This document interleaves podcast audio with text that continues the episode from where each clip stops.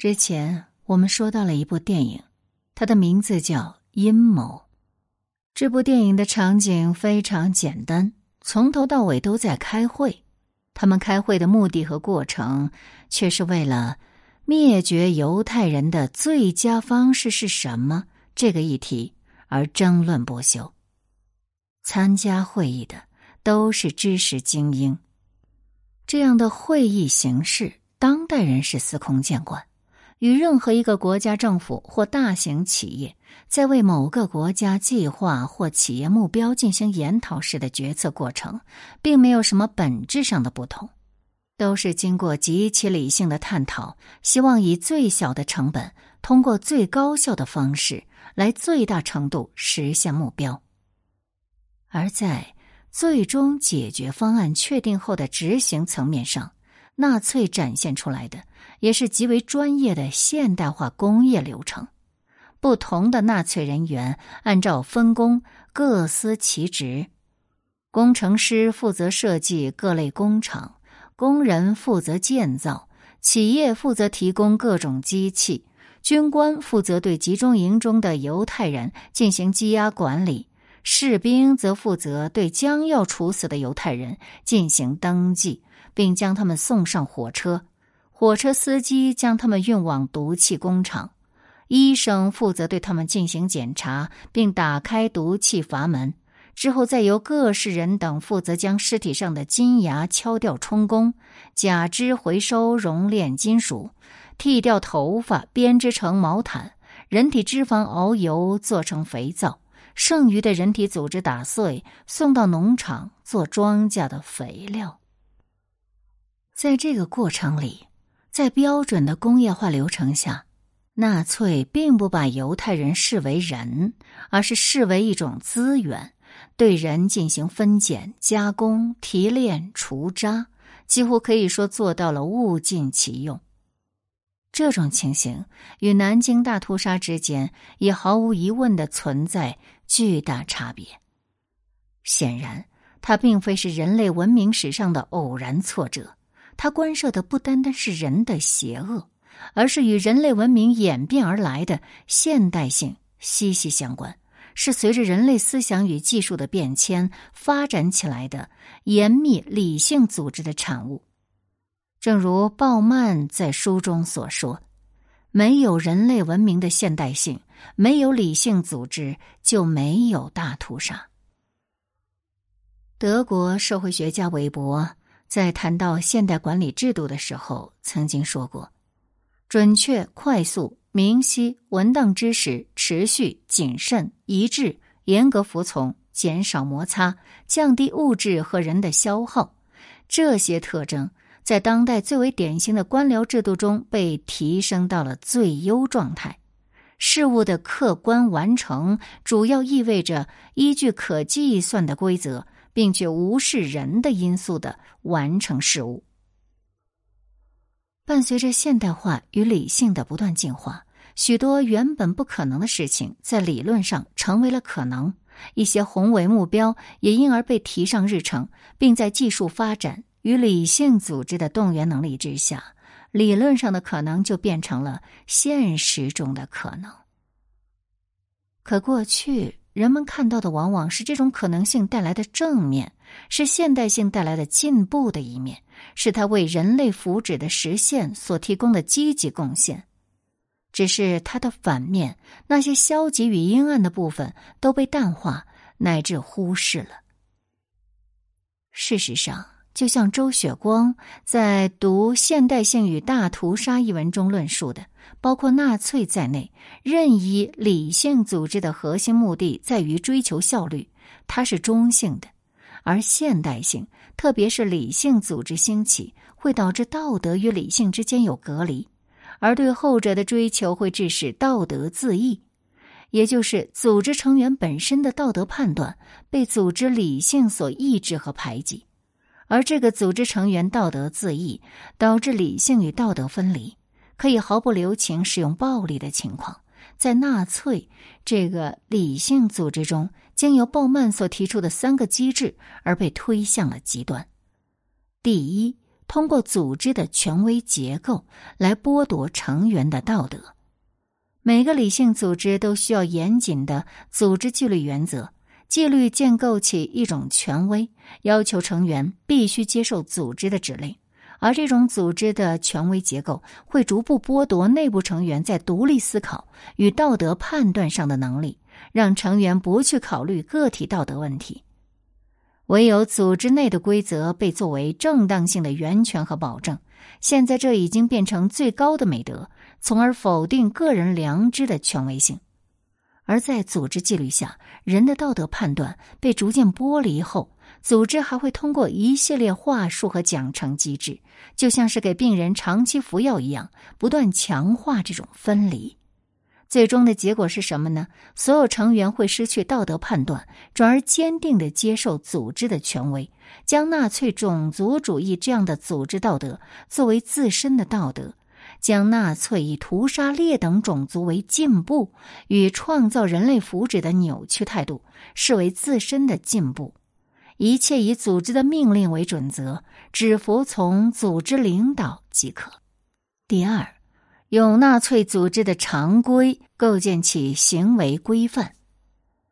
对于一个组织来讲，它的基本特征是经由组织常规来对组织成员的行为进行构架，以确保成员行为的稳定性、一致性和可预测性。而特别是像纳粹这样的庞大组织，为了达成一个目的，其背后的常规指令链条往往是很长的。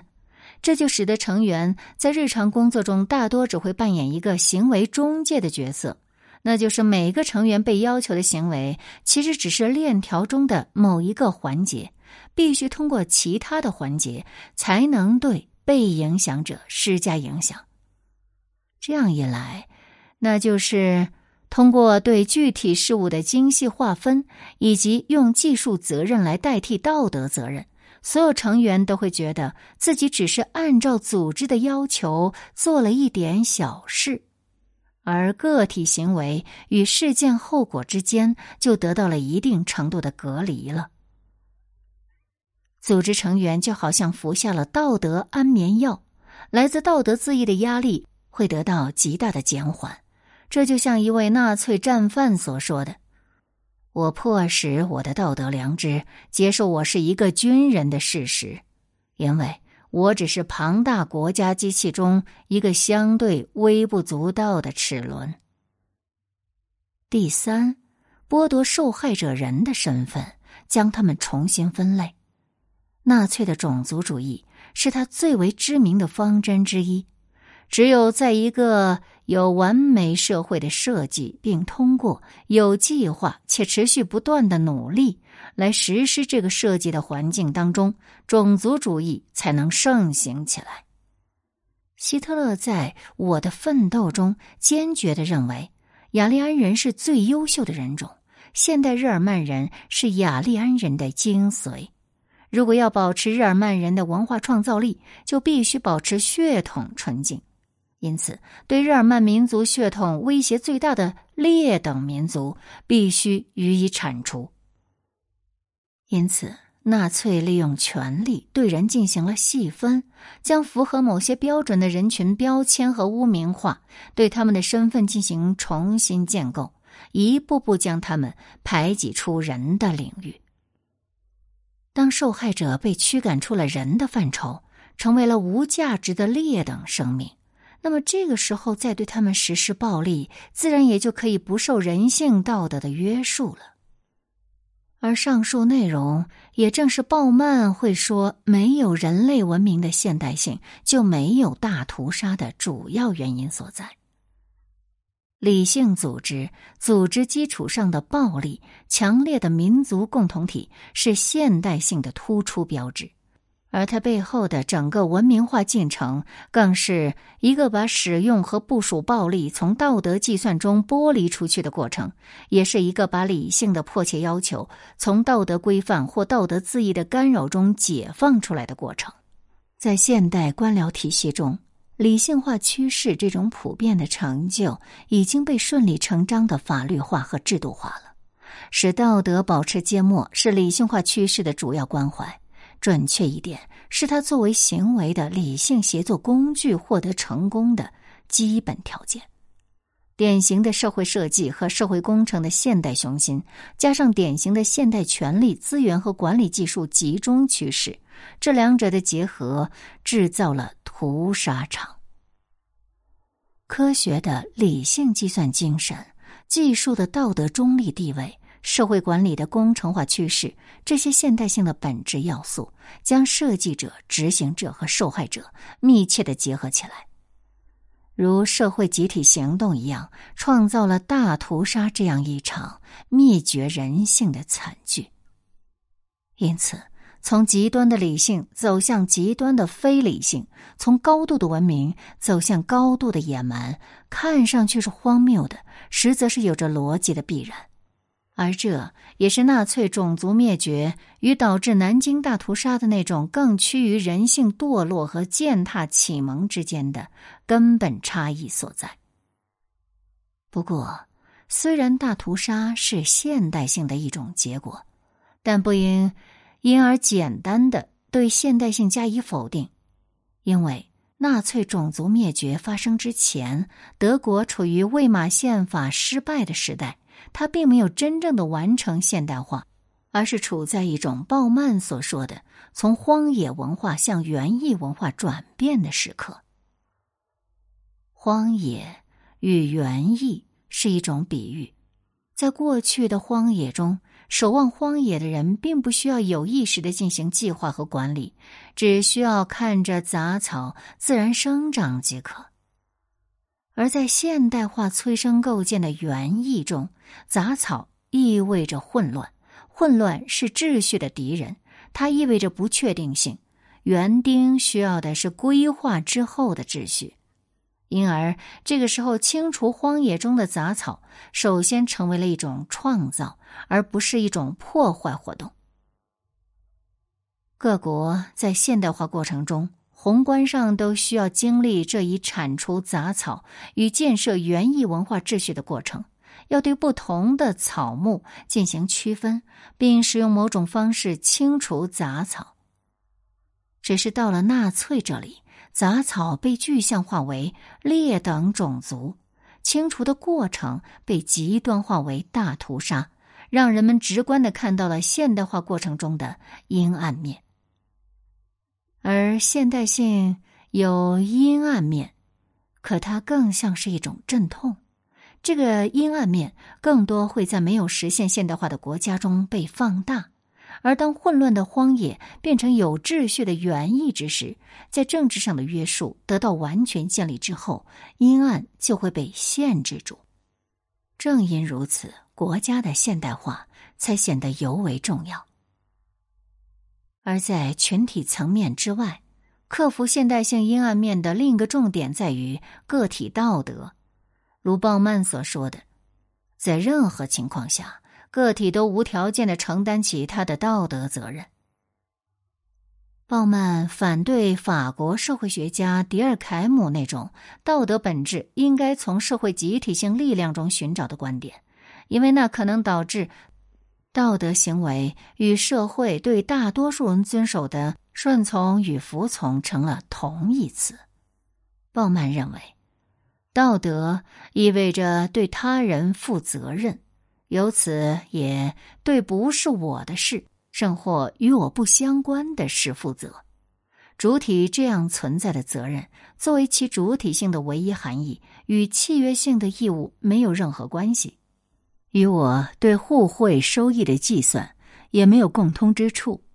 他无需对互惠的意图相互性的他人用他自己的责任来报答我的责任的一个良好或者虚空的预期。这就意味着道德是对他人的一种职责，而不是义务。它不应该受到任何非道德因素，比如利益、理性研究之后的方案或者强权屈服。它是一种优先于所有利益的职责。我对每个个体的责任是无条件的。